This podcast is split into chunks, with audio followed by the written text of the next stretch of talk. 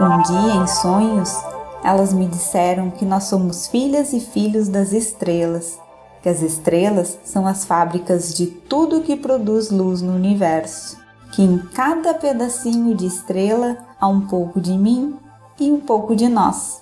Nesse sonho, minhas avós me disseram que os meus cabelos crespos apontam para o alto, para nossa ancestralidade, e que eles carregam os segredos do universo.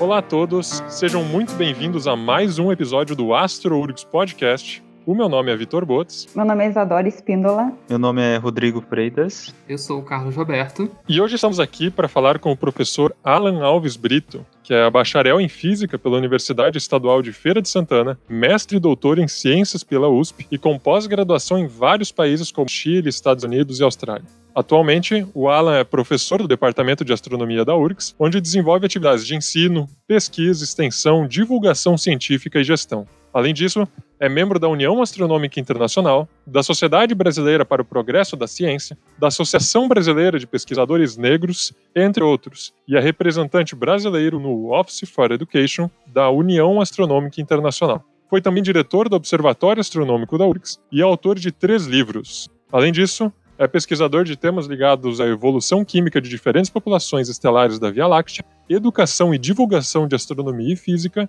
incluindo questões decoloniais, étnico-raciais, de gênero e suas intersecções nas ciências exatas. Seja muitíssimo bem-vindo, Alan. É uma honra ter você aqui com a gente para saber um pouco mais da sua história e um pouco mais da sua pesquisa. Muito obrigado, Vitor, Rodrigo, Carlos, Isadora. É um grande prazer estar aqui com vocês. Então, Alan, quais foram os fatores que te levaram a estudar? Que, quais foram as aspirações e inspirações para vir para a física e posteriormente se dedicar à astrofísica? Essa é uma boa pergunta. Eu venho do interior da Bahia, de uma cidade chamada Feira de Santana. Eu sou o segundo filho de cinco, né? E o primeiro a, em gerações a entrar na universidade desde muito pequeno, no interior da Bahia, eu cresci olhando para o céu. E quando a gente olha para o céu, a gente sempre se conecta com o céu de algum jeito, né? A gente faz perguntas variadas. E como uma criança curiosa que fui, eu olhava para o céu de Feira de Santana, que era um céu muito bonito, sem muita poluição luminosa, e eu fazia várias perguntas. Mas muito antes de chegar à Feira de Santana, numa cidade chamada Valença, no interior da Bahia, no sul da Bahia, é, aconteceu um, um incidente na minha casa e eu associei esse incidente à passagem do cometa Halley. Então, eu tinha mais ou menos, aproximadamente, oito anos. E desde então a astronomia passou a ser uma questão para mim. Né? Então, quando eu mudo para Feira de Santana com a minha família, eu também passei a, a viver perto de um observatório, o Observatório Astronômico Antares, que era uma instituição privada ainda, naquela época. E eu sempre ia ao observatório. Né? Lá no observatório tinha livros de astronomia inglês, eu não conseguia compreender nada, mas eu gostava muito de ver aquelas imagens e conversava muito com o pessoal de lá. Então, esse ambiente da astronomia em Feira de Santana, né, a passagem do cometa Halley anteriormente, depois esse ambiente em Feira de Santana, foram decisivos assim para é, fomentar a minha vontade assim de me tornar um astrônomo, né? Então eu cresci muito com essa perspectiva. E aí aos 13 anos ainda em Feira de Santana, eu abri um clube de ciências no meu bairro como parte do projeto Ciranda da Ciência, da então Fundação Roberto Marinho. E logo esse projeto de clube de ciências morreu, mas eu segui apaixonado pela astronomia. Então, ao longo da minha trajetória é, na educação básica, depois, já ali no finalzinho, né, na metade do ensino médio, é, surgiu o curso de física em Feira de Santana e então eu decidi estudar física. Eu já sabia para me tornar um astrônomo, um astrofísico, eu precisaria estudar física, né? Mas até chegar à universidade, dos 8 anos até os 17, quando eu ingressei no curso do bacharelado em física da Universidade Estadual de Feira de Santana, essa trajetória ela foi muito marcada por essas inserções, né, de astronomia, de idas e vindas ao observatório. Em 1992, o observatório foi doado à universidade, então ele foi todo reformado, a biblioteca foi melhorada. Eu tenho alguns recortes de jornais da época é, de Feira de Santana chamado Feira Hoje, Eu tenho um recorte de jornais da minha adolescência, onde eles faziam matérias, né? E lá estava eu na biblioteca, no dia que a imprensa chegou, porque era um lugar, um dos meus lugares favoritos, assim, Feira de Santana, né? Era visitar a biblioteca do Observatório Astronômico pós doação à universidade. Então eu diria que esses aspectos, né? A, o primeiro aspecto, a passagem do cometa Halley, depois o céu de Feira de Santana e essa curiosidade que é, eu carregava comigo, assim, de buscar entender o que as estrelas piscavam, né? A, a, a, todo aquele céu tão bonito que estava à nossa disposição. Então, acho que esses foram fatores assim fundamentais. E aí depois, durante o meu processo de formação, os professores, as professoras, os livros que chegaram a mim também, né? Eu, eu sempre fui muito leitor e essas leituras também muito direcionadas ao mundo da divulgação, da ficção científica, né? Então, todos esses fatores juntos foram construindo em mim um desejo mesmo de me tornar um astrofísico e aqui estou. Nossa, na verdade, quando se ouve assim, é bem, é bem inspirador, né? E mostra também que, como projetos para, principalmente para crianças, né, voltados para as crianças, eles trazem essa promoção, né, de ciência e educação em geral e como pode modificar, né, mudar a vida da, das crianças, principalmente quando são menores. Uma coisa que eu queria te perguntar, Alan, a, a respeito da pós-graduação, tu percebeu, ou se tu percebeu diferenças quando tu ingressou na pós-graduação e como é que ela se dá hoje, né? Como é que está o acesso à universidade, principalmente a pós-graduação, hoje, diferentemente de quando tu ingressou? Uhum. Essa pergunta também é uma pergunta interessante. Assim, eu diria que são vários processos, né? Eu entrei na pós-graduação, eu terminei o curso de graduação em 2001. Então, em 2002, eu ingressei no curso de pós-graduação do Instituto de Astronomia, Geofísica e Ciências Atmosféricas. Né? Naquele período, eu ainda fazia parte de 1% dos jovens que conseguiam ingressar na universidade, né? ali em 2002, um pouco antes, 90, 1997, quando eu entrei. Na verdade, no meu discurso de final de curso, eu trouxe esse número. Né? Eu fazia parte de 1% dos jovens que, que ingressavam à universidade. Naquele período, a universidade ainda era um lugar extremamente elitizado, né? Ainda não havia as políticas de ações afirmativas como a gente vê. É, 2002 começa, né? Inaugurar um período diferente assim para graduação, pós-graduação. Então, eu diria que hoje, apesar das dificuldades que a gente está experimentando nesse exato momento, eu penso que há muito mais aberturas assim, né? A gente tem maior diversidade, tem um acesso maior de pessoas negras, de mulheres, de pessoas LGBTs, então eu consigo perceber na física o maior ingresso de pessoas, assim, né, de, da diversidade em todos os níveis, ainda que mais na graduação, maior na graduação do que na pós-graduação, mas ainda assim eu já consigo, eu consigo, é, eu, eu, vejo nas bancas, nas comissões de avaliação de, de, relatórios, por exemplo, de outras instituições, a gente já consegue ver muito mais estudantes negros, né? Quando eu cheguei na USP, por exemplo, eram poucos nordestinos, poucas pessoas negras, né? Então eu consigo ver muito mais oportunidades também, né, em termos de, de acesso. Obviamente que esse momento em particular, esse o ano, os últimos anos, né, é, eles são muito ainda, dizer, muito particulares, mas nós experimentamos aí de 2002, 2003 até 2015 uma, um crescimento assim muito extraordinário no acesso, né, na permanência, nas possibilidades, nas oportunidades. De 2015 para cá, as coisas mudam muito drasticamente. Então, eu diria que é também assim, é, assim a gente, eu poderia destacar, né? Eu acho que 2003 até 2015 o Brasil experimenta um momento assim muito interessante. 2015 para cá as coisas diminuem. E 2020, 2021 as coisas ainda muito mais drásticas em todos os sentidos quando a gente tem um corte, né? Tão absurdo na ciência, no, na, na questão das bolsas. Então eu acho que esse momento em particular é um momento muito crítico, assim, muito triste e crítico, né? Do nosso percurso. Mas eu também sou muito otimista, né? Eu não acho que o mal dure para sempre, né? A gente é sempre lutas e disputas. Eu acho que também tudo que a gente está vivenciando é uma resposta desses sistemas excludentes por tudo que aconteceu de 2003 até 2015, né? Quando a gente tem é, uma ocupação de territórios que antes eram muito determinados, né, e ali reservados, atravessados, né, por questões históricas para certas pessoas. Então eu vejo esse momento assim com tristeza, mas também com muita esperança. E eu acho que mudou muita coisa. Agora, assim, também é, temos que ir e vir, né? Se a gente olhar, colocar uma lupa, por exemplo, quando eu ingressei no, no programa de pós-graduação na USP, não havia barreiras, por exemplo, que eu vejo hoje, né? Então, na época que eu entrei, não tinha, por exemplo, a barreira da língua, que é uma barreira excludente, né? Para quem vem do Brasil profundo, para quem é a primeira pessoa da família a entrar na universidade, quem não teve acesso a uma educação outra, né? É muito difícil, assim, sair do Brasil profundo e chegar num programa de pós-graduação da USP ou da URGS, onde se tem barreiras, assim, em termos de língua, em termos de exames, muitas vezes até a taxa de inscrição é uma barreira.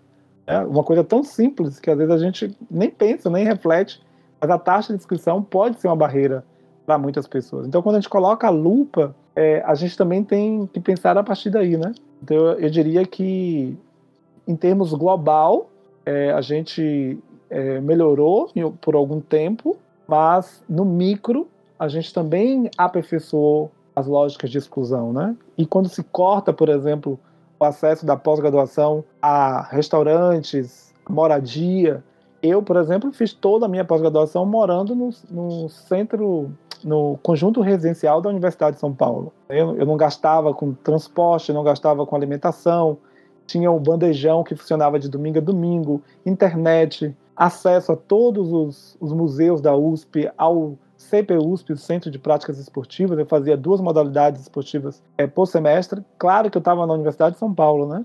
Mas de maneira global havia uma política muito mais interessante no Brasil, pensando o acolhimento aos estudantes de pós-graduação. Eu percebo também que isso a gente foi perdendo um pouco ao longo do tempo. Então acho que tem aspectos positivos e aspectos negativos. Mas como todo processo nosso, lutas e disputas. A gente vai ter que seguir o tempo inteiro se organizando para poder garantir o que a gente conquistou, reconquistar o que a gente perdeu e seguir tensionando para ter acesso a outros direitos, assim, né, a outras políticas é, de inclusão. Sigamos. E a ciência ela só tem a ganhar com a diversidade, né? Exatamente.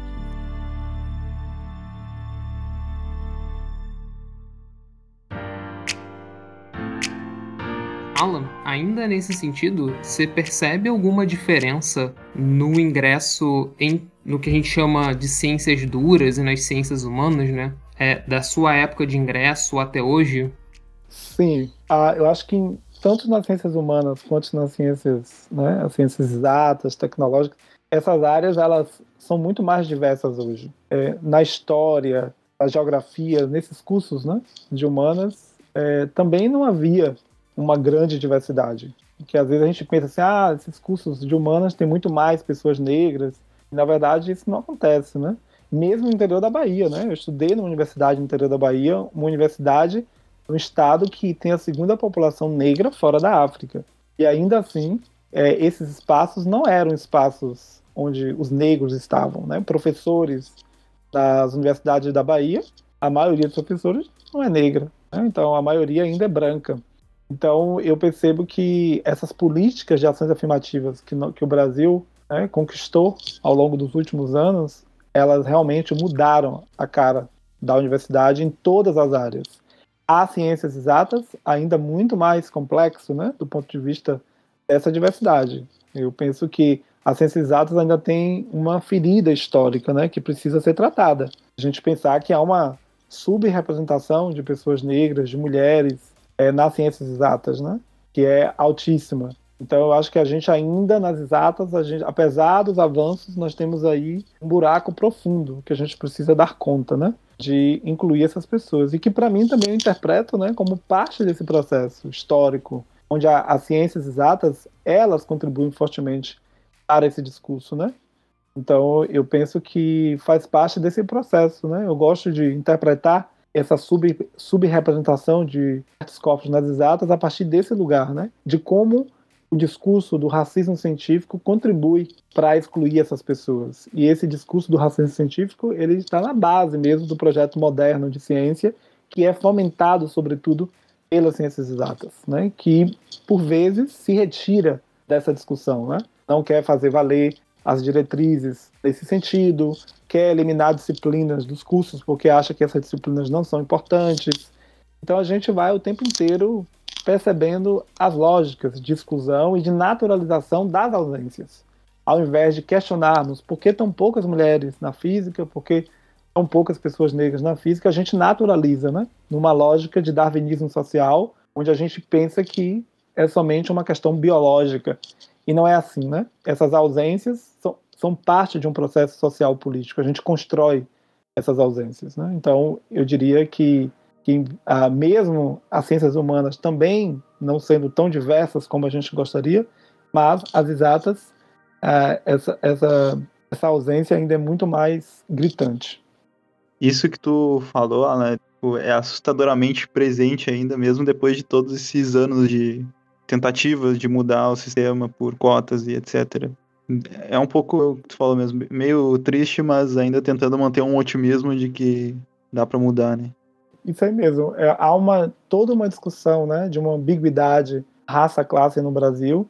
E esse discurso que vocês escutam, que vocês percebem, né, é o discurso da afirmação da meritocracia. Né? O discurso da meritocracia ele é muito, ele está nas entranhas assim do pensamento de colegas meus, né, na física, nas ciências exatas, sobretudo, porque as ciências exatas ela não se repensa, né? Ela, ela, ela, ela se pensa a partir de um lugar do, da, do mérito científico. E o mérito científico ele não passa pelo reconhecimento de que diferentes pessoas tiveram oportunidades distintas. Portanto, não é só discutirmos igualdade, mas pensarmos a equidade, né, de, a trajetória, receber a trajetória das pessoas. Esse reconhecimento é muito complicado, porque as ciências exatas elas é, desumanizaram mesmo, né? É, as ciências de maneira geral, mas as exatas particularmente têm dificuldade para se perceber como uma ciência que é humana, né, que é, é feita por pessoas coletivamente. Então, por isso esses processos tão excludentes. Nós queremos os estudantes que tiveram a melhor formação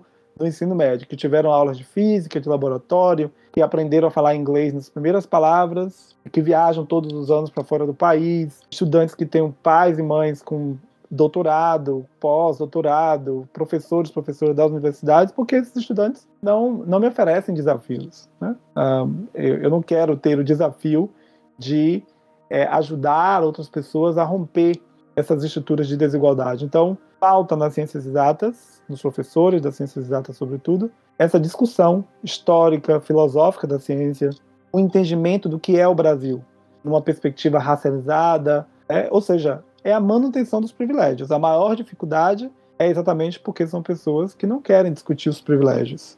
E isso é muito forte, está muito enraizado nos discursos. Né? Então, é, dizer que estudantes negros, é, indígenas, LGBTs, por exemplo, mas sobretudo esses estudantes né, ligados às cotas sociais ou raciais vão diminuir o nível da universidade é um discurso anti-ciência, é um discurso que não está alinhado com nenhum resultado científico, né? Aí eu gosto sempre de dizer isso, que cientistas, sobretudo cientistas das exatas, são negacionistas, porque negam racismo, negam exclusão, negam os dados quando os dados mostram que os estudantes negros, os estudantes pobres, não não baixam o nível da universidade. Basta se pensar essas existências a partir das políticas de ações afirmativas, ou seja, não é só o ingresso, mas também pensar a permanência desses estudantes dar-se tempo a esses estudantes, as oportunidades, e se pensar as trajetórias como são trajetórias realmente atravessadas por lógicas excludentes historicamente. Quando se faz isso, os estudantes vão sim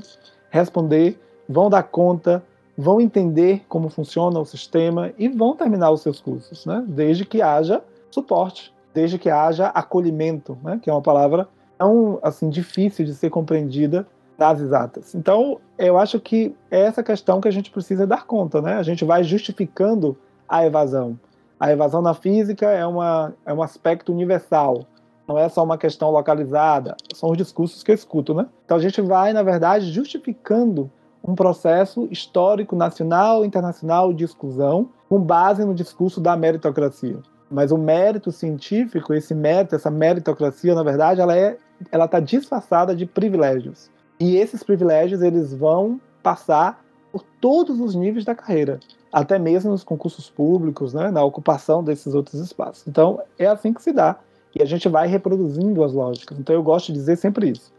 Cientistas também são negacionistas. Negam racismo e negam os dados e as evidências quando se, quando se coloca à mesa quais são os processos que contribuem para a exclusão no Brasil. Por isso que a discussão das cotas das ações afirmativas são tão complexas. Acho que é isso, Rodrigo.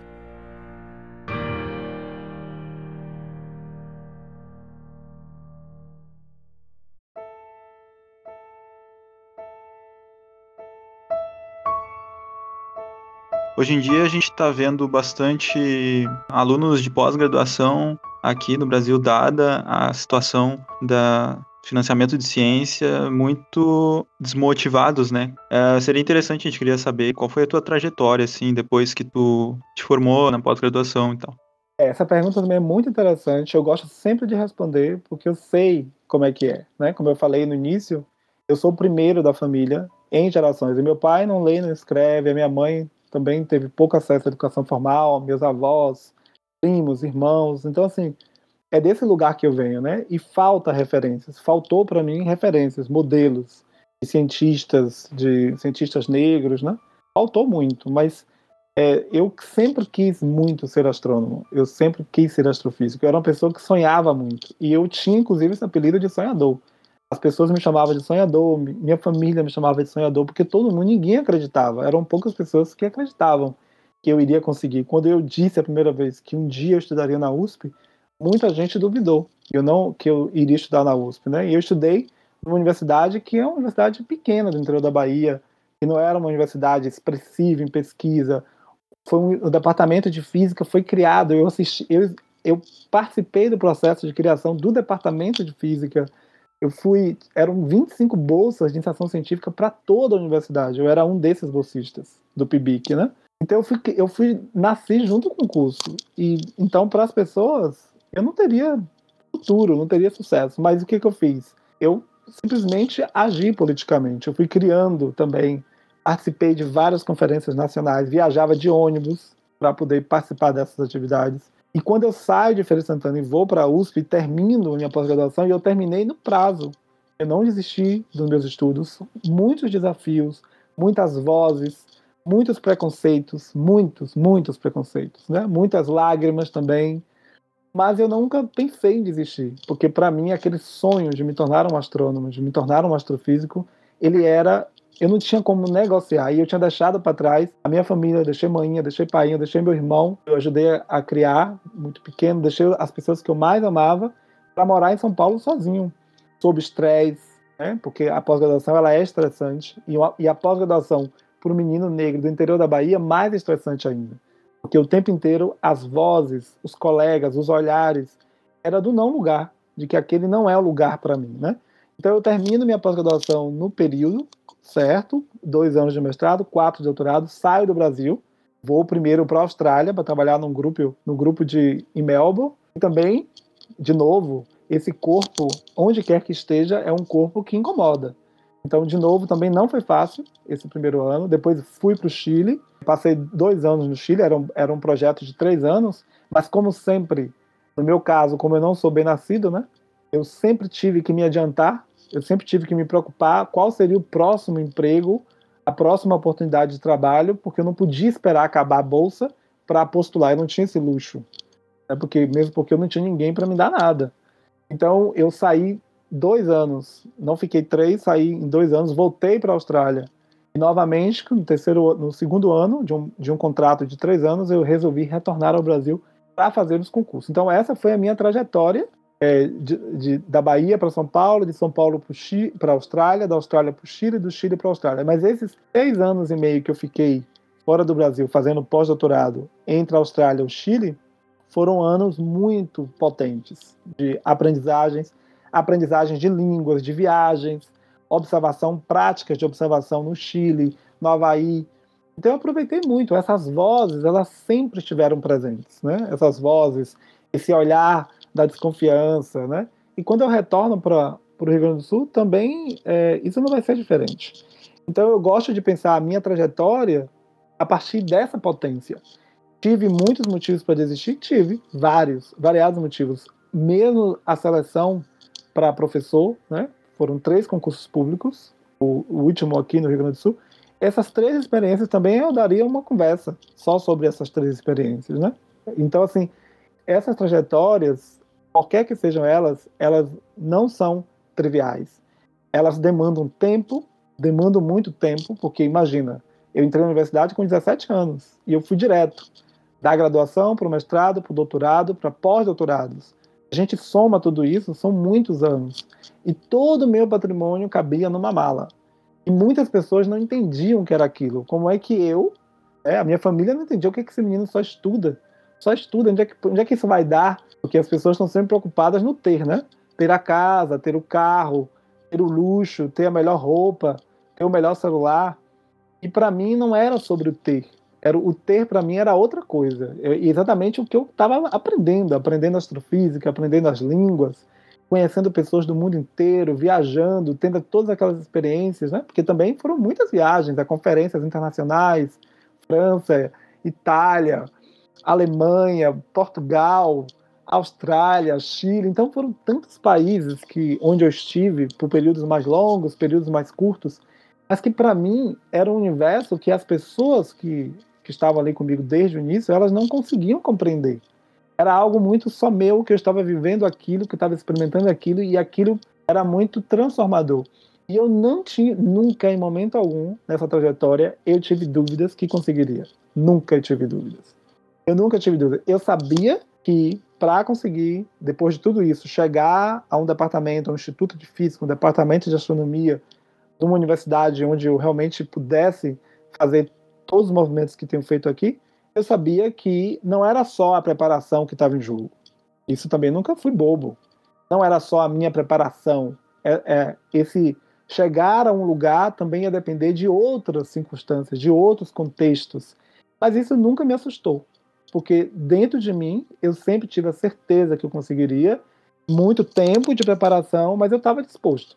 Então, assim, há um preço também, né, nessa trajetória, porque embora eu tenha conseguido realizar os meus sonhos, de me tornar um astrônomo, de fazer tudo que eu fiz, mas eu também deixei para trás as pessoas que eu mais amava, né? É, não, não tive o convívio com a minha família do jeito que eu, eu também gostaria de ter tido, porque na vida não dá para ter tudo. Então, eu fiz algumas escolhas, mas eu diria que eu não me arrependo de nada. Eu acho que toda essa experiência que tive, toda essa trajetória, né, olhando, quando eu olho hoje para trás, ela foi é, assim é, fundamental para mim e não só para mim como para minha própria família também, né?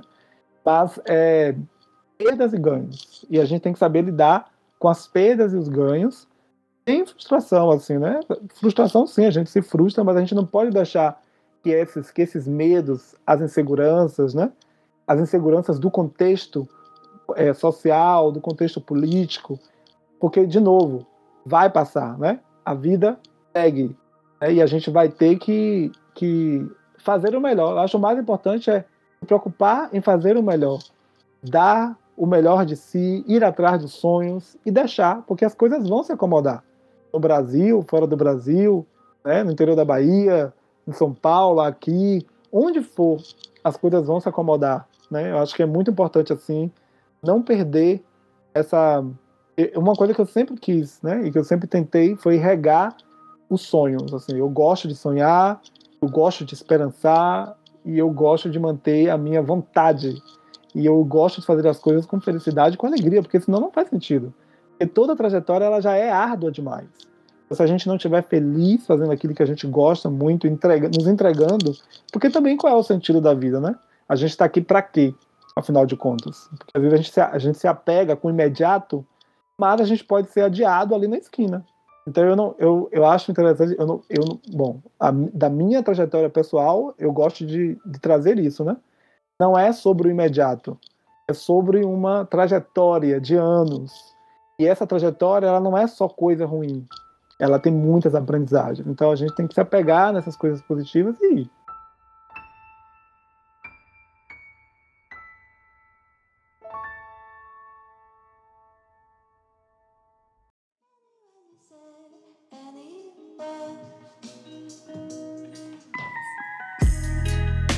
E aproveitando essa história, é, toda essa sua jornada inspiradora e a sua passagem por diversos países, como você comentou, e, mesmo pelo Brasil, e como a gente vai falar daqui a pouco sobre os seus projetos, os seus livros e, né, e a sua pesquisa, A gente queria saber como essas viagens e essas experiências influenciaram, como elas somaram ao seu conhecimento e à sua experiência para poder hoje estar tá com tamanho destaque né, nessa área.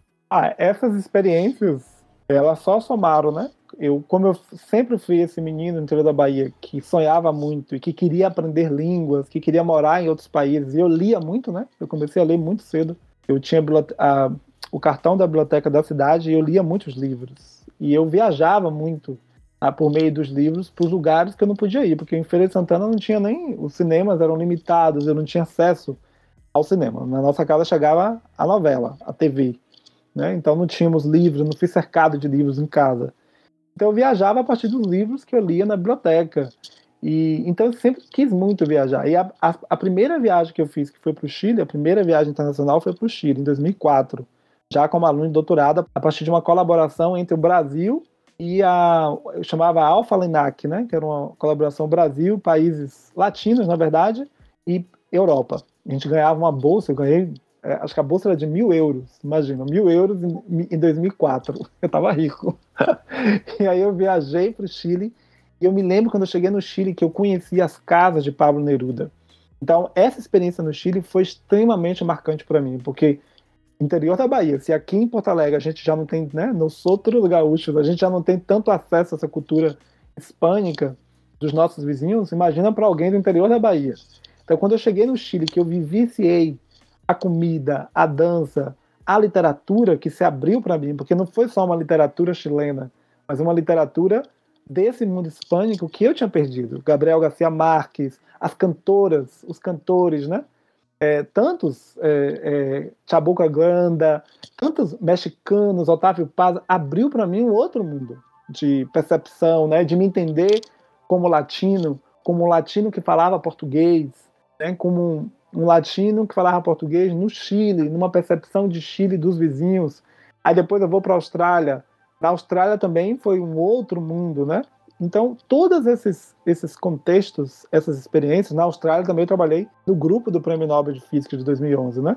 Bryce Schmidt, que é uma pessoa extremamente, é, extremamente gentil, extremamente humano, que pensa a ciência de um outro jeito. Também acho que essa é uma grande contribuição dessa minha dessas minhas, dessa minha passagem né, por vários lugares, é, foi perceber como se constrói ciência em diferentes contextos. Isso para mim foi muito útil. E como as pessoas se relacionam com essa ciência. Né?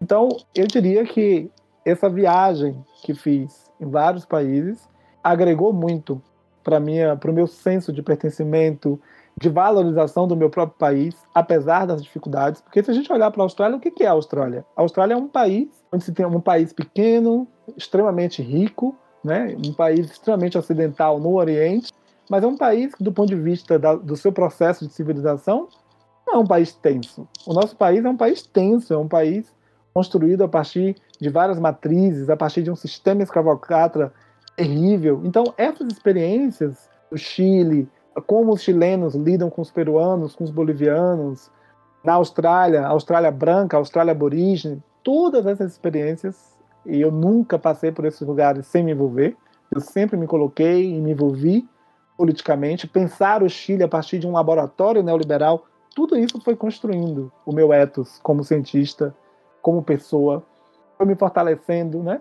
em todas essas leituras, nesse arcabouço de música, de dança. Eu mesmo que gosto de dançar, fui aprender a dançar, dancei salsa, dancei é, outros ritmos latinos que nunca tinham chegado para mim na Bahia. Então eu acho que isso é impagável, assim, né? É uma, é uma riqueza. Para mim, essa é a maior riqueza. A maneira como eu pude conhecer pessoas de diferentes, diferentes países, assim, né? E poder conviver com essas pessoas. Para exatamente perceber que todos nós somos humanos. A gente pode falar outras línguas, a gente pode ter tido outras experiências, outras vivências, mas é, é, é muito interessante quando a gente se encontra. Né? E, claro, que tudo isso também não é somente de uma perspectiva romântica.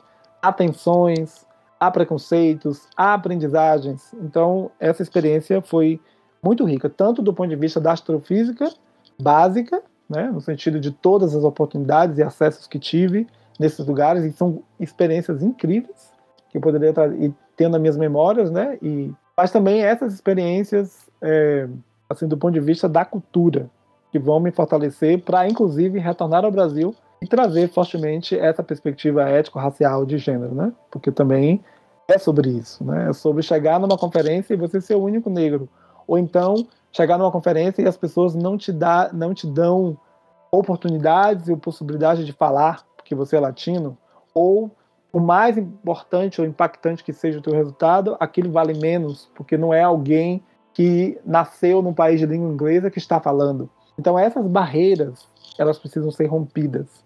E para isso a gente precisa conviver. E para isso a gente precisa chegar nessas conferências, olhar para o lado e se perceber. Né? Então é, é, nesse sentido que essas experiências elas me fortaleceram e me fizeram pensar a ciência de um jeito que eu não fui formado, porque eu não tive essa formação, né? Eu não tive essa formação no meu curso. Mas eu sempre fui uma pessoa inquisidora. Então juntou tudo isso é, e o resultado é o que eu estou tentando fazer aqui, né? Estou tentando trazer uma outra perspectiva para áreas que sempre estiveram adormecidas. Nem sempre sou bem interpretado, nem sempre ganho, mas vale a luta, né? Acho muito importante a gente seguir lutando. Eu devo dizer que uh, é muito legal que a tua experiência, a tua trajetória e culminando hoje nos teus projetos e tudo que tu faz, ela reflete muito, porque no fim, eu, por ter sido é, seu orientando e a gente ter trabalhado no, no, projeto de astronomia nas culturas, no projeto de divulgação, acaba que eu também, que vim do interior, né, é, claro, aí do interior do, do Paraná, que é uma cidade bem conservadora, uma cidade alemã, não tinha contato nenhum. Eu, eu, eu lembro de poucos amigos negros que tive, assim, pessoas negras que eu conheci na infância, né? E daí ter tido essa experiência contigo na iniciação científica, na extensão, somou muito para mim e com certeza eu vou levar para a vida toda. Então é muito legal como isso tudo que tu falou reflete muito nos outros, né? E reflete, tenho certeza, em todos os alunos de que estão aqui na universidade contigo.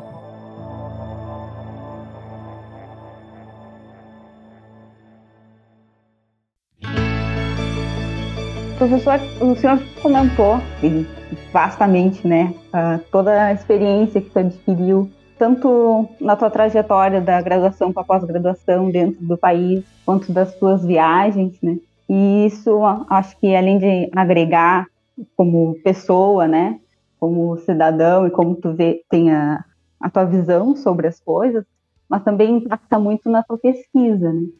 Ah, eu queria saber como é que se deu essa evolução na pesquisa acadêmica, da tua, da tua pós-graduação, se tu sempre trabalhou com os mesmos temas, se tu mudou, né, conforme foi a tua trajetória foi evoluindo, quais temas que tu abordou e que tu aborda hoje dentro da, da pesquisa? Essa é uma ótima pergunta. Eu, a minha, na, durante a minha graduação, como bolsista de iniciação científica, né, eu fui bolsista três anos, eu trabalhei em astronomia de posição é, voltado para uma, uma conexão entre sistemas óptico e rádio. Então, o meu TCC, o meu trabalho final de curso foi sobre isso. Eu tenho também, assim, guardo com muito carinho essa experiência. Na pós-graduação, no mestrado e doutorado, eu fui trabalhar com a professora Beatriz Barbui, do IAG USP. Então, aí eu aprendi uma outra metodologia, que a gente chama de espectroscopia. E no mestrado eu trabalhei com análises químicas detalhadas, ou seja, determinar abundâncias químicas em estrelas gigantes é, em aglomerados globulares. No caso do mestrado, o meu aglomerado favorito, 47 TUC, que é um dos aglomerados mais brilhantes da galáxia. Então, durante esse mestrado, eu aprendi a metodologia, né? Entendi como é que, como é que funcionava por meio da espectroscopia. E durante o doutorado, eu segui trabalhando com espectroscopia, com a determinação de abundâncias químicas, agora em estrelas variadas, né? Estrelas, não só estrelas em aglomerados globulares, mas também estrelas de campo, utilizando altas e baixas é, resoluções em termos de espectroscopia. E durante, durante e no doutorado a minha tese também a minha tese foi menção honrosa do Prêmio Capos, né? Porque a gente é, um dos desdobramentos da minha tese de doutorado a partir também de um sanduíche que fiz na Austrália foi exatamente mostrar pela primeira vez a conexão química que havia entre o bojo da galáxia e o disco espesso, que era algo que não se tinha ainda é, pensado, imaginado, né? Aí tinha todo um processo de, sobre a formação do bojo. Durante os pós-doutorados, eu ampliei.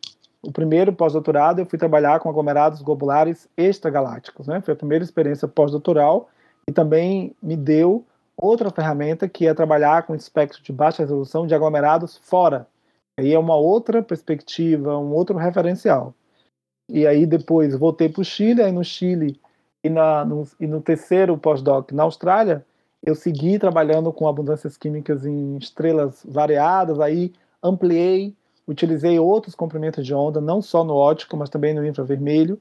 Mas a base do meu trabalho é, em, astrofísica base, em astrofísica básica segue sendo espectroscopia e a determinação de abundâncias químicas. Então, eu tenho orientado alunos de mestrado e doutorado voltados para é, análises químicas detalhadas usando diferentes populações, aglomerados abertos, aglomerados globulares, estrelas do bojo, do disco, do halo, ainda tem sido a, o meu foco principal na astrofísica. Mas quando eu também chego na URGS em 2014 e passo a dar aula na graduação, né, pela primeira vez eu fui dar aula na graduação, me envolvi fortemente com a, com a extensão, e aí percebi também que o meu jeito de pensar a ciência, ela, ele não não estava em, em paz com uma metodologia, com um jeito de fazer ciência da astrofísica básica apartada da sociedade, né? Então eu, eu vi nos meus movimentos como professor na universidade,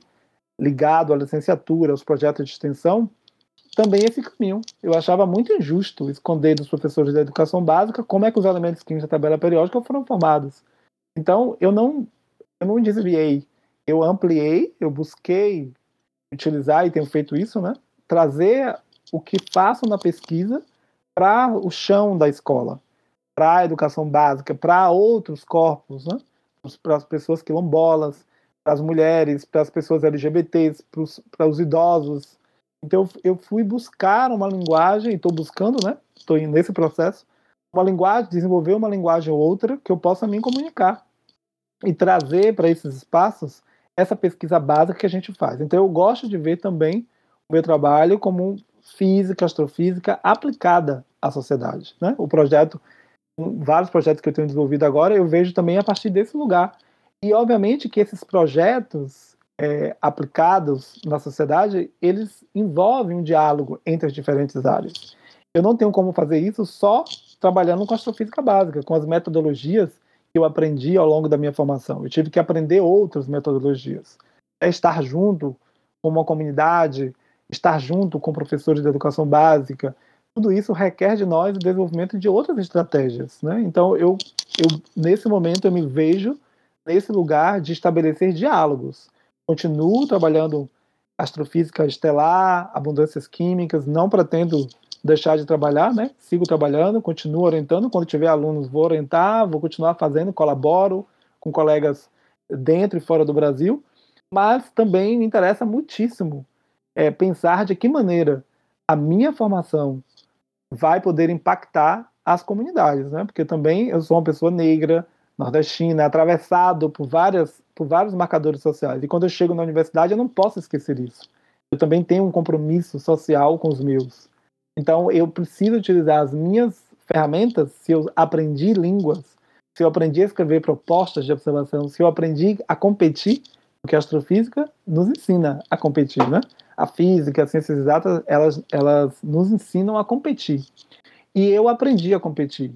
Então, eu vou usar todas essas, essas minhas aprendizagens para competir por projetos, fazer projetos estruturais, projetos que impactem a sociedade sem perder de vista a astrofísica básica, que é o que eu sou apaixonado, né? Estudar ah, os elementos químicos, estudar, é, buscar as respostas, como as galáxias se formaram, como as estrelas se formaram. Eu não, não pretendo perder isso de vista, mas eu não acho que eu preciso fazer isso apartado da sociedade. Eu preciso dialogar e nesse diálogo eu construo outras coisas, como eu estou buscando construir, construir outros diálogos, outras conexões é, compreender outras percepções de mundo. Então, a, a minha ciência, né, a ciência, a, a, ciência que eu aprendi e a ciência que eu faço hoje, elas, elas realmente são distintas. Assim, eu percebo que hoje elas são muito mais potentes, porque elas têm muito mais humanidade. Eu consegui imprimir na minha trajetória de pesquisa muito mais humanidade. E isso eu faço também sem medo. Eu não tenho medo.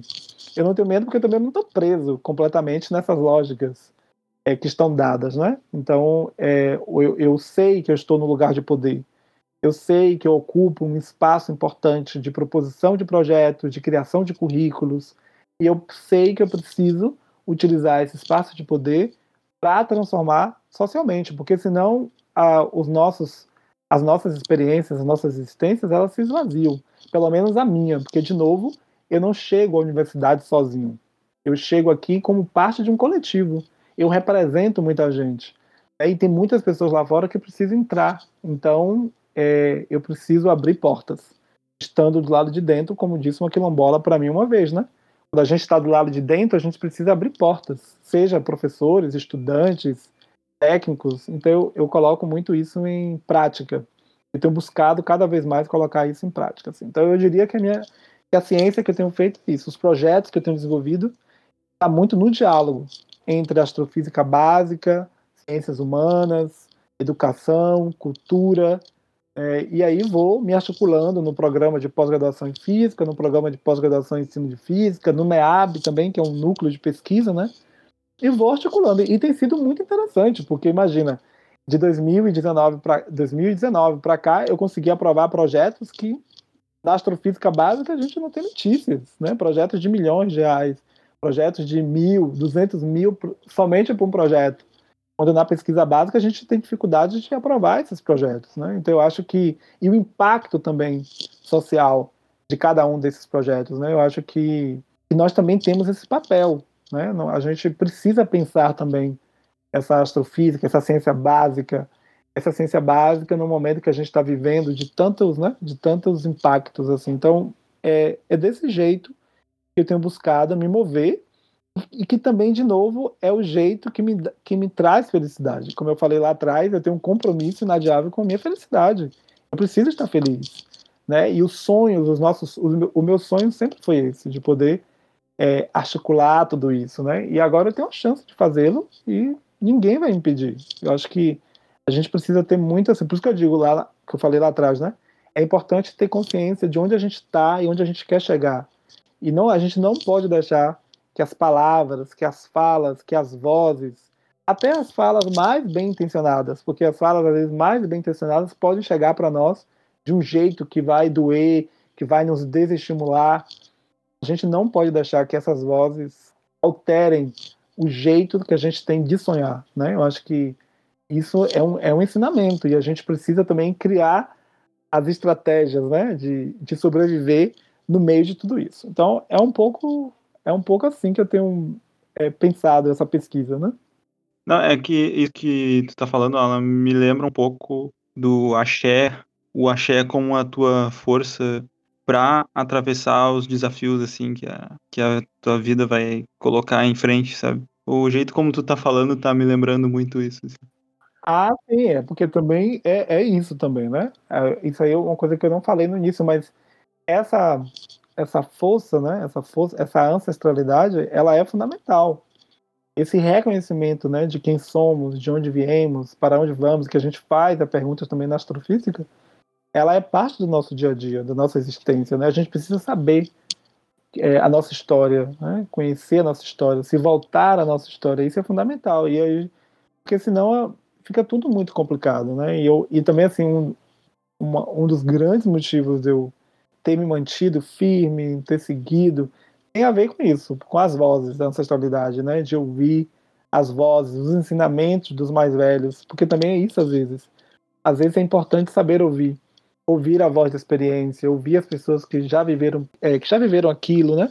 Às vezes não responder, mesmo que não concorde, fica quieto, pensa, reflete, dá-se o tempo eu sempre fiz muitos desses exercícios, né? E por isso que nos momentos mais críticos, onde eu fui realmente colocado à prova durante a minha formação, frases absurdas, que eu não, não vou nem repetir aqui para vocês, eu não desisti. Eu não desisti, porque é importante também saber ouvir as coisas ruins que chegam. Às vezes a gente não sabe lidar. A gente não sabe lidar com essa fala ruim, com essa coisa negativa que chega. Mas também é muito importante saber lidar com isso, porque senão a gente desiste no primeiro momento. E tudo que, que, esse, né, que essas estruturas querem é que a gente desista. Então, essa voz da ancestralidade, a, as histórias dos mais velhos, né, da minha mãe, de manhinha, dos meus avós, é, a, assim, me dar-se conta no mundo de quem somos, isso é fundamental. É fundamental, e às vezes que não, você fica vivendo a vida por viver, né? Aí se perde facilmente. Escuta a primeira voz e vai muita gente, muita gente se perde por conta disso, né? E na minha família tem vários exemplos das pessoas que se perdem porque exatamente não sabem dar conta desses sentimentos Ah, tem que chorar, chora, se frustra, se frustra, mas no dia seguinte vamos dar a volta por cima e vamos.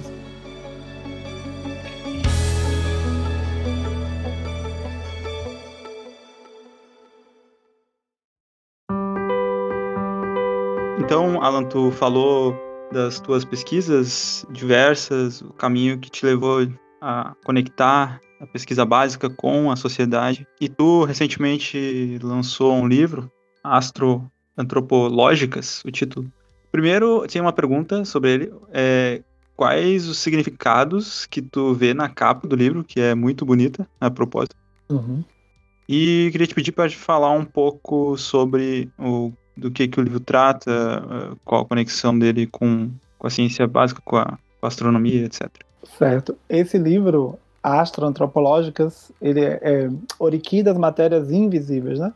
É um livro que surge no contexto de um programa de iniciação científica, de popularização da ciência, né? Um programa Ciência na Escola, Ciência na Sociedade, mas também ele surge a partir dessas vivências, dos projetos voltados para os quilombos. Então é uma mistura desses projetos, né? Ele sai a partir dessas reflexões teóricas, metodológicas, epistemológicas, a partir das vivências desses projetos. E eu gosto muito, né? Como eu, esse, esse, essa, essa minha caminhada pelo pelo diálogo intercultural. Então esse livro é um diálogo intercultural, é um ensaio de ciências que busca dialogar a astronomia moderna e contemporânea com o pensamento negro, do pensamento dos povos originários, a partir das cosmologias racializadas, ou seja, das perspectivas de mundo pautadas na ciência moderna e contemporânea, mas reconhecer que também há outras perspectivas de mundo é, dos povos originários, dos povos africanos, afro-brasileiros, trazer a discussão da, das, das tensões sociais, econômicas, políticas, contemporâneas. Né? Então, é um livro que, que busca um outro diálogo, uma interface entre as ciências exatas, as ciências humanas, a arte, a poesia, que ali também traz muito, muitas poéticas, né? por isso que chama Oriki.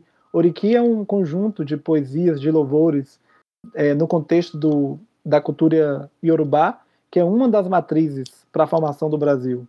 Então, e o Oriki também é um, é um documento histórico para essas culturas, né? Porque os oriquis eles trazem as relações políticas, econômicas, sociais desses povos que, que nos ajudam a formar como sociedade. Então eu fui trabalhando a partir daí, a partir de reflexões, de indagações, de imagens que é, muitas delas tiradas do, do projeto da, né, do a, a imagem astronômica do dia, eu fui dialogando, percebendo o que aquelas imagens traziam para mim a partir de uma lógica astronômica, numa escala astronômica do muito grande, e a escala do muito pequeno, a escala do micro, seja o micro subatômico ou o micro das escalas antropológicas, das escalas nossas. E aí fui tensionando e trazendo muitas reflexões, né? Então o livro é sobre isso, assim.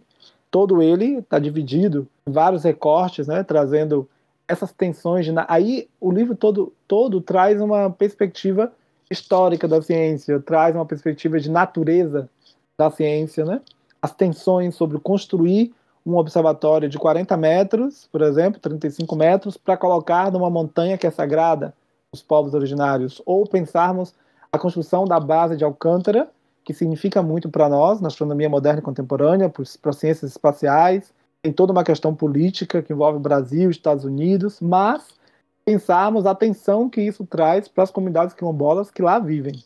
Então, aí fui trazendo o contexto do quilombo, o que é um quilombo, a favela, o Rio de Janeiro, o céu, os diferentes é, objetos astronômicos na perspectiva da cultura ao longo do tempo. Então, é um diálogo muito, é, muito assim libertário, né? Eu, eu, é, um, é um, um livro que para mim é libertador. É um grito. Ali eu estou gritando. Né? Eu, eu, eu, queria exatamente trazer esse grito, assim, para e para as pessoas, né? Eu acho que precisava, eu precisava dar esse grito, né? Era algo que estava entalado na minha garganta e que eu precisava falar. E essa capa é exatamente isso. Quando eu vi essa capa, é, um, é uma obra de arte que chama Dark Sky, né? Céu escuro. Então é um, uma obra de arte pintada, né?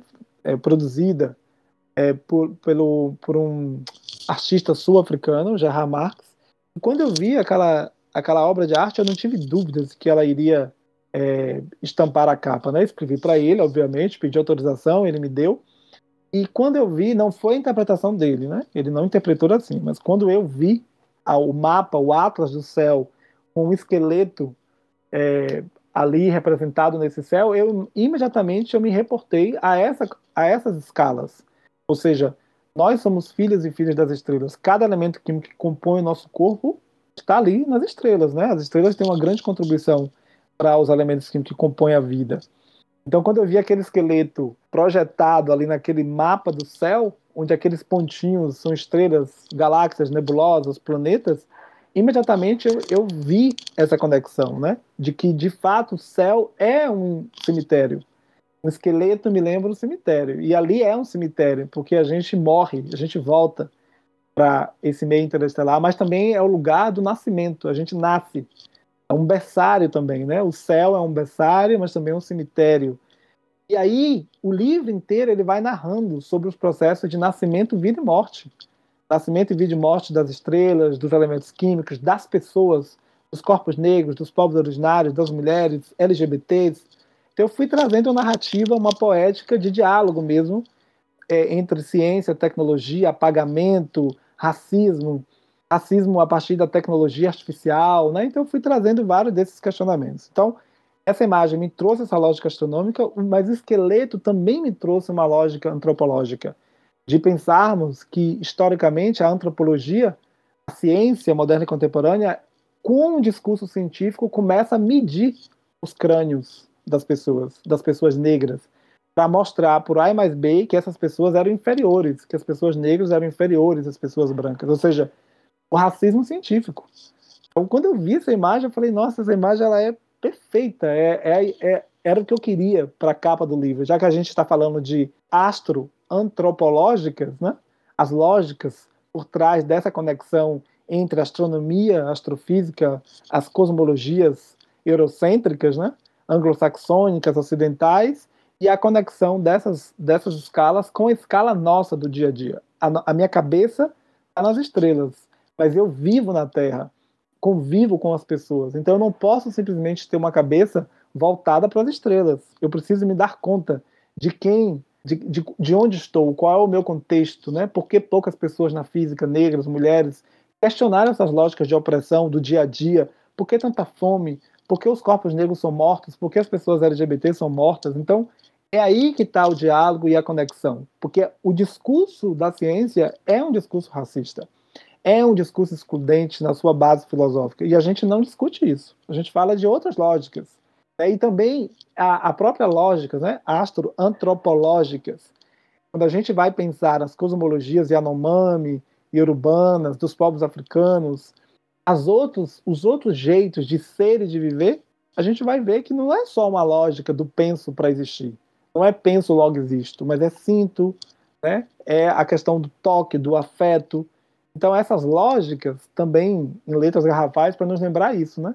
E essas lógicas, elas não são somente as lógicas baseadas naquela filosofia grega ou numa percepção de mundo baseada ali na Europa, né? Não é só isso que está em jogo. Então, é, o livro, por isso que eu digo que o livro é um desabafo, ele é, na verdade, um, um grito, é, um, um convite para a gente repensar, para a gente reinventar a vida na Terra sem perder de vista a conexão com o céu. E aí, por último, também, o que contribui né, para essa para tudo isso é exatamente quando o Levi Strauss, que é um, um grande antropólogo, né, estruturalista, cultural até muitas vezes, é, ele traz também uma metáfora de que os antropólogos são os astrônomos das ciências sociais. Eu achei essa metáfora incrível. E antes de ouvir, antes de ler essa metáfora, né, as pessoas só me perguntavam por que eu, por que eu trabalhava tanto com as questões étnico-raciais, de gênero, por que eu estava tão preocupado com isso. E aí eu dizia isso, né? Eu era, além de astrofísico, eu era um antropólogo. E eu gostei muito dessa fala do Levi Strauss, porque parecia que ele estava dialogando comigo, né? Quando ele disse que a antropologia é os, os, antropólogos, as antropólogas são os astrônomos, as astrônomas das ciências sociais por conta dessas escalas. Então eu achei assim que ficou ficou interessante, né? Então, por isso que eu resolvi escrever esse livro desse jeito, né? Era realmente também para ser poético, para trazer uma outra narrativa divulgar ciências, né? Porque eu divulgo várias ciências. Eu divulgo astronomia, eu divulgo é, as, as ciências, questão da Covid, das ciências sociais, trago ali conceitos, epidemia, pandemia, faço trocadilhos, né? Vidas negras importam, dark matter, né? Dark matters ou matters em inglês de importar, eu faço vidas negras importam. Fiz vários trocadilhos para trazer um pouco a reflexão para nós, né? Então é um pouco também para a gente sair daquela coisa sempre o mesmo, né? Mas é um, é um para mim, eu encaro esse arte antropológica como um ensaio de ciências. Ele é um ensaio de ciências, né? Ele é um ensaio de ciências que ele vai dialogar com a ciência moderna e contemporânea, seja astrofísica, seja antropologia, mas também vai lidar com a arte, com os, a, as outras ciências sociais, né? Então eu acho que é um pouco disso, assim. Era um, é na verdade uma etnografia da ciência moderna e contemporânea, da astronomia, por meio das fotos dessas imagens. As imagens me dizem muita coisa. Eu consegui ver naquelas imagens é, várias questões assim do, das nossas escalas. Então foi isso. Esse, esse é, essa é a proposta do livro.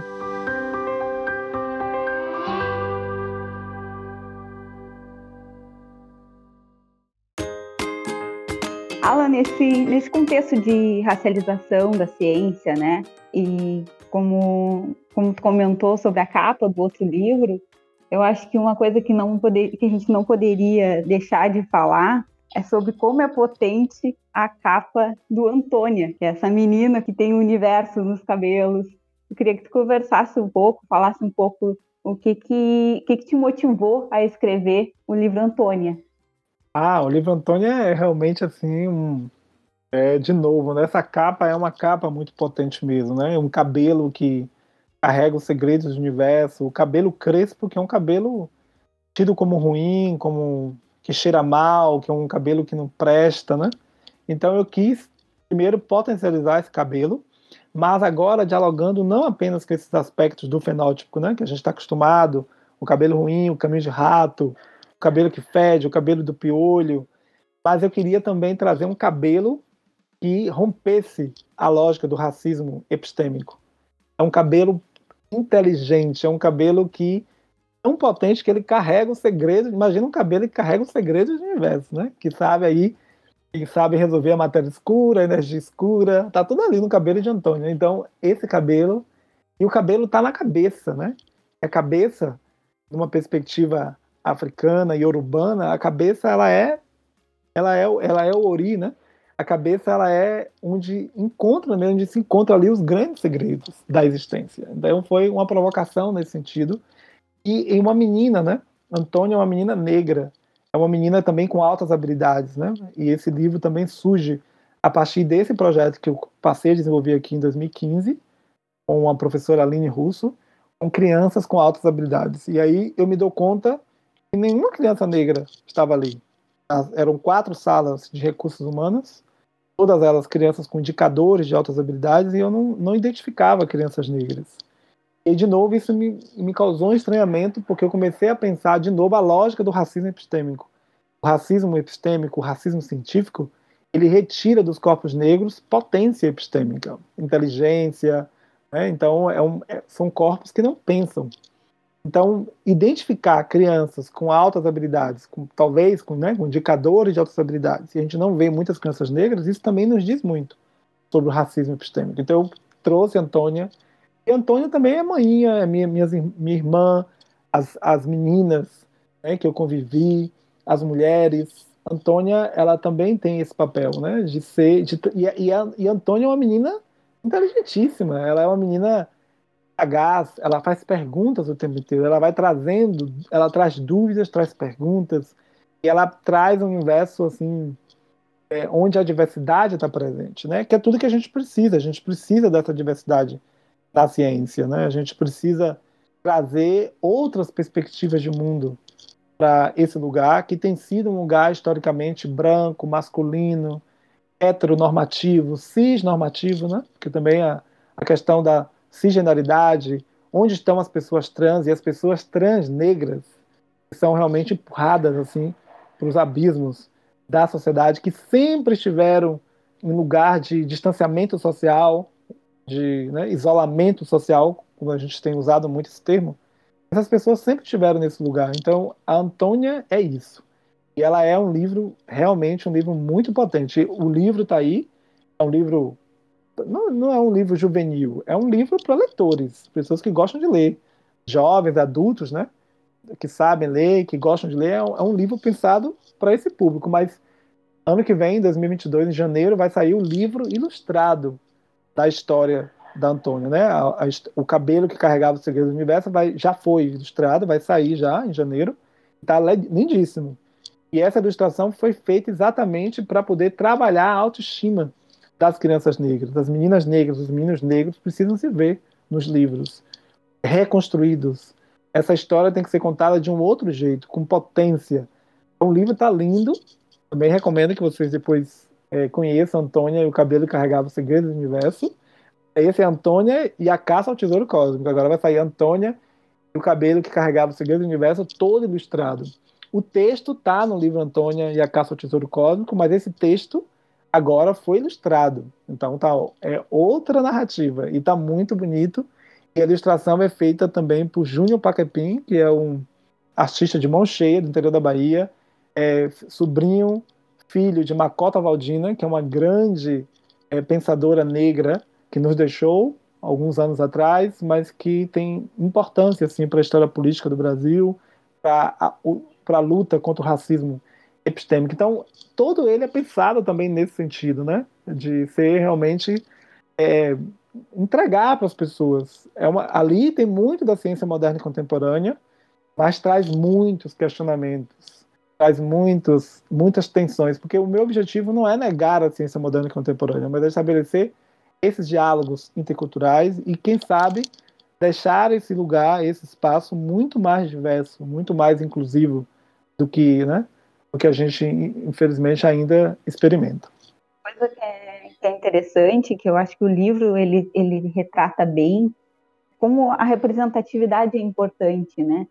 Porque quantos hum. livros a gente vê que existe uma, principalmente uma menina, né? É muito difícil capas com que seja uma que tenha ligado à ciência, né? Coisas ligadas à ciência ou ligadas à tecnologia, em que seja uma menina como representante e uma menina negra, né? Eu acho eu achei a capa dele muito incrível por causa disso.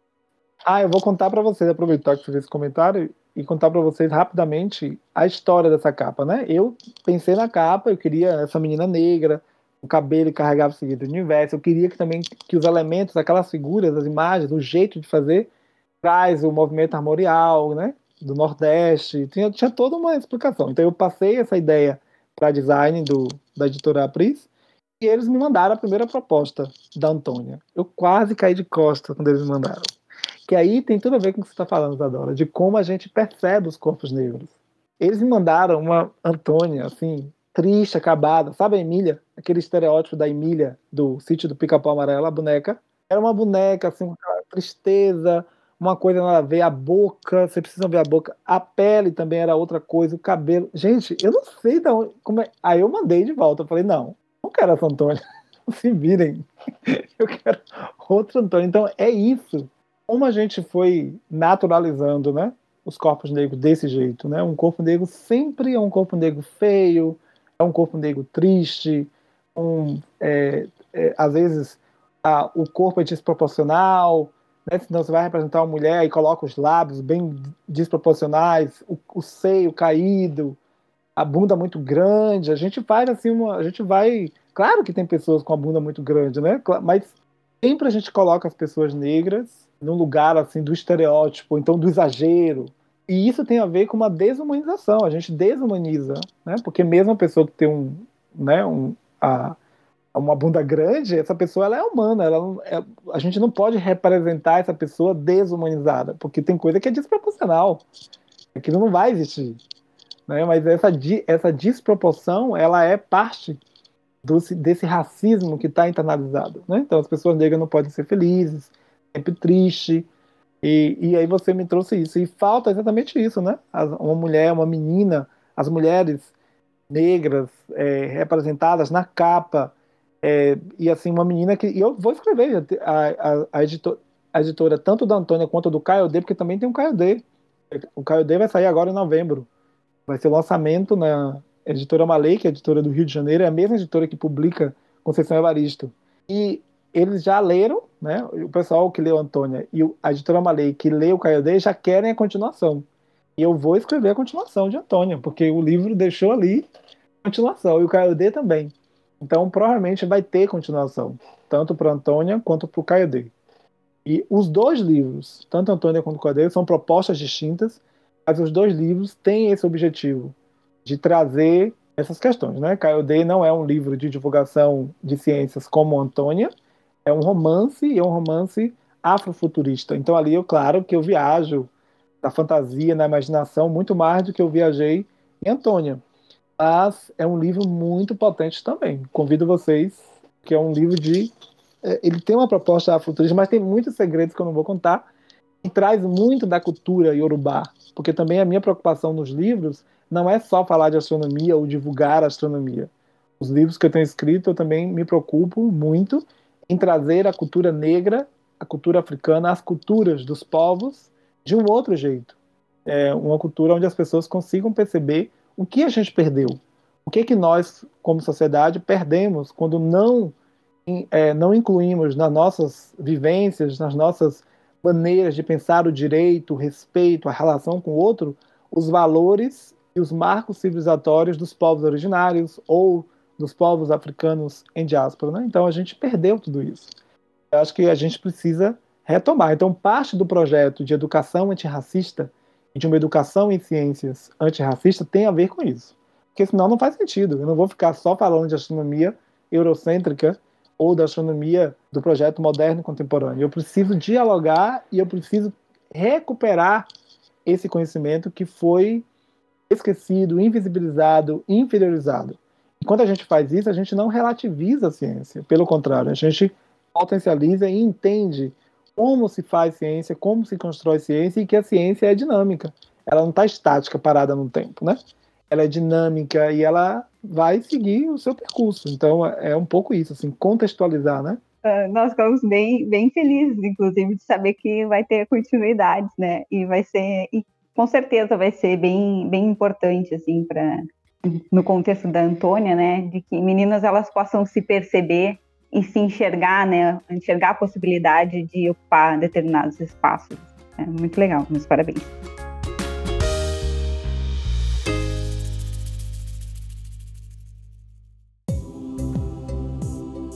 Então, tem vários projetos, né? Os projetos de astrofísica básica, continuo trabalhando com os alunos, né? Alunos de ação científica, de mestrado, doutorado. Quer dizer, o mestrado acabou agora o Saulo, né? Doutorado, a Juliana também está terminando, então continuo trabalhando que esses projetos mais voltados para a determinação de abundâncias químicas é, nas estrelas da galáxia. É, também tem projetos de pesquisa, né? Como eu estou em dois programas, eu estou no programa de pós-graduação em física, de ensino de física, então no ensino de física eu tenho trabalhado muito com vários temas, de história da ciência, com astrofísica moderna e contemporânea, mas sobretudo os projetos voltados para as questões ético-raciais, né? Os diálogos interculturais é, entre física, astronomia e as outras percepções de mundo. Né? Então aí tem um projeto Acotirene Quilombo Ciência, que é um projeto de pesquisa tá, tem financiamento já há muito tempo da Propesc, com bolsa de iniciação científica sobretudo, mas também com financiamentos externos, né? da Fundação Carlos Chagas, ao Itaú Cultural, é, Unibanco e vários outros parceiros que têm financiado esse projeto. Agora, mais recente, a gente conseguiu também o financiamento do Itaú Cultural e da do consulado britânico. E a gente está fazendo, quinzenalmente, todo sábado a gente se encontra para colocar em prática esse projeto que envolve escola quilombola, que é a escola Liberato, né, a, a, e a comunidades quilombolas que eu tenho trabalhado, particularmente a comunidade Morada da Paz, e tem outras comunidades quilombolas do Machado, as comunidades do, assim, do Limoeiro que têm participado. E aí também o projeto Zumbi da Andara dos Palmares. Esse projeto é o projeto assim mais tem me deixado assim maluco em todos os sentidos, né? Porque é um projeto grande, é um projeto de pesquisação aplicada, né? Então, um projeto que envolve pesquisa sobre educação escolar quilombola no Brasil e no Rio Grande do Sul. Já publiquei alguns artigos é, de 2020. Esse projeto começou em 2020. De 2020 para cá, nós já publicamos alguns artigos. Outros estão a caminho. E livros também vão sair livros. A gente está fazendo muita coisa, mas é um projeto que envolve pesquisadores é, do Instituto de Física. Tem eu, tem o professor Matheus, do, do ensino, tem outros professores que estão participando como consultores, é, tem professores e professoras da Faculdade de Educação, gente da história, da geografia, movimento social, é um projeto imenso. A gente ganhou 200 mil reais para realizar esse projeto e também na construção de materiais, né? É um projeto de pesquisa. A gente fez questionários de pesquisa qualitativa. É, tem, o Matheus está fazendo toda a análise também quantitativa nos bancos de dados dos censos, né? Do INEP, os dados numéricos que a gente tem sobre a situação da educação escolar quilombola no Brasil e no Rio Grande do Sul. Então a gente está fazendo tudo isso, analisando esses dados, produzindo os artigos, gerando material para fortalecer a política pública da educação escolar quilombola. Então a gente está construindo é, materiais didáticos pedagógicos, começamos já as formações de professores, é, fizemos na semana passada, a gente participou o dia inteiro em Capivari do Sul de uma formação envolvendo a comunidade quilombola de Costa da Lagoa, e a escola. Depois fiz uma formação também com 45 professores de Jacuizinho. É, dia 27, quarta-feira agora, começa a formação do projeto Subindo Andara. Vão ser quatro encontros de formação de professores, né? Pensando a educação escolar quilombola. Então, nós vamos ter quatro encontros entre outubro e novembro. Estamos também produzindo um documentário via URGS TV para a questão da educação escolar quilombola e no final do projeto, em abril, a gente vai então é, publicar né, os resultados finais, anunciar os resultados finais. A gente vai fazer o portal do projeto, né, um banco de dados com tudo isso. Aí tem relações que envolve território, mapas geográficos. É uma radiografia completa, assim, é um estudo pedagógico e estrutural sobre a educação escolar quilombola. É um projeto, tipo os projetos que eu digo, de novo, aquilo que a gente falou lá, né, da importância da gente usar as nossas habilidades para fazer outras coisas acontecerem. Então, é a habilidade que a gente tem em astronomia de trabalhar grandes projetos. Os projetos de grandes levantamentos, né? projetos de grande levantamento de dados. É exatamente o que a gente está fazendo esse projeto, mas é um projeto que tem uma outra articulação. Eu não estou olhando para as constelações astronômicas, mas estou olhando para as constelações dos quilombos, para as constelações das pessoas. De que maneira tudo isso vai impactar? Porque os nossos resultados de pesquisa eles vão determinar políticas públicas para fortalecer os quilombos, para fortalecer as comunidades quilombolas, para fortalecer a educação escolar quilombola, porque tanto as escolas que estão nos quilombos quanto as escolas que atendem quilombolas, elas precisam fazer valer as diretrizes curriculares. Mas para isso, essa política tem que estar bem acompanhada. Então a gente está fazendo isso, a gente está desenvolvendo dados de pesquisa. É um projeto de pesquisação. Então, é, esses têm sido os projetos que eu tenho feito. O Urumbiar também, poderia falar do Urumbiar, que é um projeto também muito bonito, que termina agora. Inclusive, quinta-feira eu viajo para o Rio de Janeiro para o um encerramento que vai acontecer dia 30 de outubro. E esse projeto Urumbiar é um projeto financiado pela, funda é, pela União Astronômica Internacional. A gente ganhou, juntando tudo, porque foram dois lotes, a gente ganhou é, é cerca de 11 mil é, euros. Então a gente também tem feito muita coisa, né? Criado estratégias, materiais didáticos, estabelecido diálogos que envolvem astronomia moderna e contemporânea, quilombos, terreiros, comunidades indígenas, e tem sido um projeto lindo, assim, foi escolhido, inclusive, pela União Astronômica Internacional para ser apresentado no evento que aconteceu na ONU, recentemente, foi um projeto finalista, a gente não ganhou o prêmio final, mas ele foi finalista de um projeto, de uma competição internacional para inovação, então, olha aí as palavras, os termos, né? Então, o que é inovação? O que é desenvolvimento? Esses projetos todos, eles estão trazendo exatamente esse questionamento. O que é inovação em astronomia? O que é desenvolvimento em astronomia? O que é fazer pesquisa? O que é um projeto de pesquisa de grandes dados, de grandes levantamentos? Né? O que, isso significa? Então, é por isso que eu, eu penso né, que não é somente uma, uma um movimento político no sentido de, de, de um ativismo, né? Mas é pesquisa.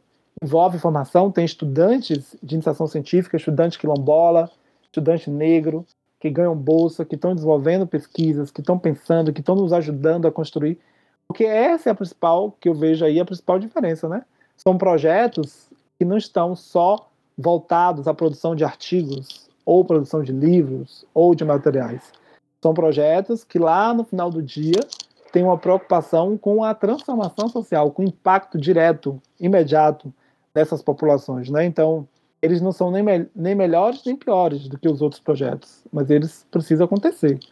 Então a gente precisa também mobilizar. E que bom que a gente pode fazer isso, da física, da astronomia, das ciências exatas, usar a nossa expertise para analisar grandes dados, para sintetizar, para conectar.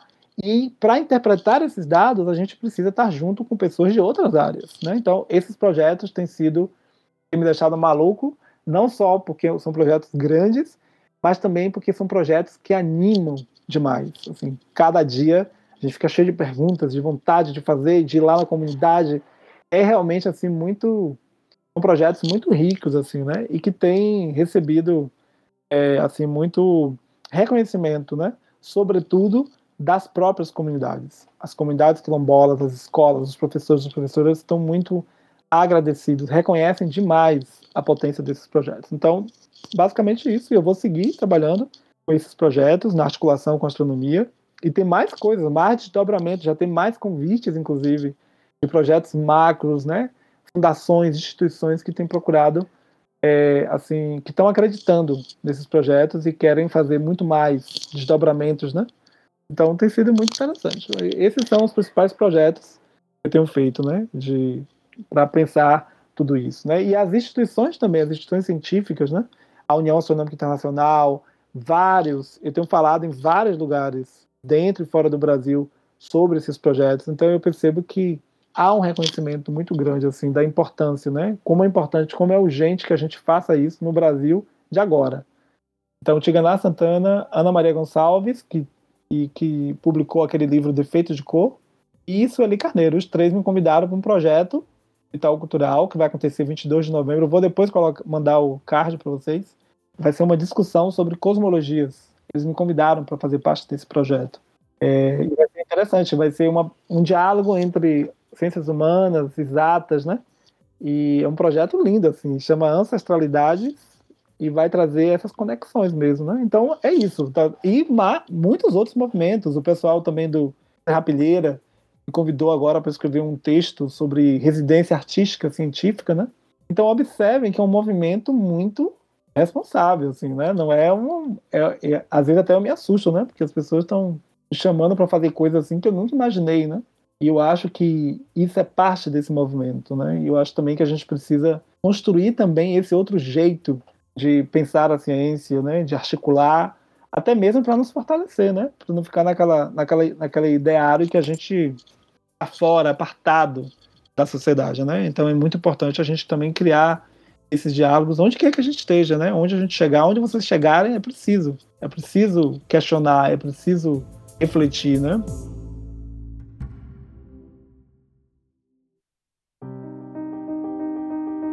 Eu quero somente agradecer mais uma vez pelas perguntas. Achei perguntas muito interessantes. É sempre um prazer dialogar sobre ciência e como a ciência, né, é, se articula e se constrói historicamente, né? A ciência como, acho que esse é o nosso grande compromisso, é reafirmar no imaginário social a ideia de que a ciência ela é uma construção humana coletiva, não há neutralidade, ela não é a teórica, a histórica, né? E que a gente precisa construir isso coletivamente, como parte de um processo, não não só ciência para, né? Ciência para as pessoas ou ciência na sociedade, mas sobretudo ciência com as pessoas, né? A gente precisa dialogar, a gente precisa se deslocar para o outro, não perceber o outro como objeto, como objeto de estudo, mas é preciso estar junto. Então, é muito bom. E sigamos dialogando, eu estou sempre à disposição. E parabéns pela iniciativa, né? Que o, os podcasts também são é, uma estrutura interessante da oralidade, né? Que também tem assim a, a, potência de atingir públicos que normalmente a gente não consegue atingir. Aproveitando também, então vou agradecer de novo a sua presença e acho, concordo contigo, acho que o podcast ele é realmente um ótimo meio de comunicação aí e por isso é uma honra ter tido você aqui hoje como nosso primeiro professor entrevistado também e conhecido um pouco mais da sua história e da sua pesquisa, dos seus projetos. Muito obrigado por ter é, participado conosco. Muito obrigado, Alan, por é, ter aceitado o nosso convite aqui. É, obrigado pela presença e por contribuir tanto com a gente e por nos conceder essa entrevista hoje. É, certamente foi muito bacana da tua parte. Muito obrigado. Assim como os meninos, né, eu gostaria de, de agradecer, que eu acho que foi uma conversa muito rica da, da gente trabalhar assuntos que englobam a ciência, mas não necessariamente sobre um tema específico de ciências, né? E sobre todo o arcabouço que vem por trás e como os lugares de, de fala, né, são importantes. E no momento que tu te percebe, tu conseguir usar esse espaço para divulgação científica, para trabalhar com outros assuntos que talvez se tu não te percebesse ou se tu não tivesse o privilégio de estar onde está, poderia alcançar essas pessoas, né? Então, Alan, muito obrigada, essa fala foi muito bacana. Obrigado, Isadora e todo mundo. Foi muito bom mesmo estar com vocês.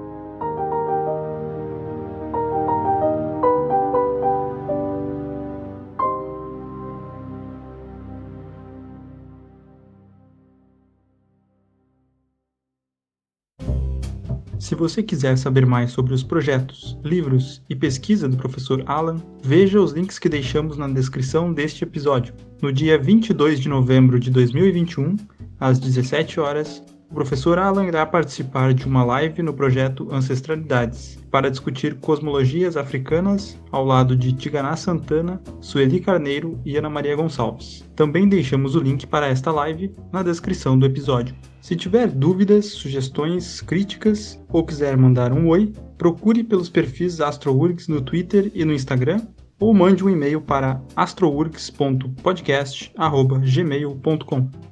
Este foi mais um episódio do AstroWorks Podcast, produzido por alunas, alunos, professoras e professores do Departamento de Astronomia do Instituto de Física da Universidade Federal do Rio Grande do Sul. Até o próximo episódio. Tchau!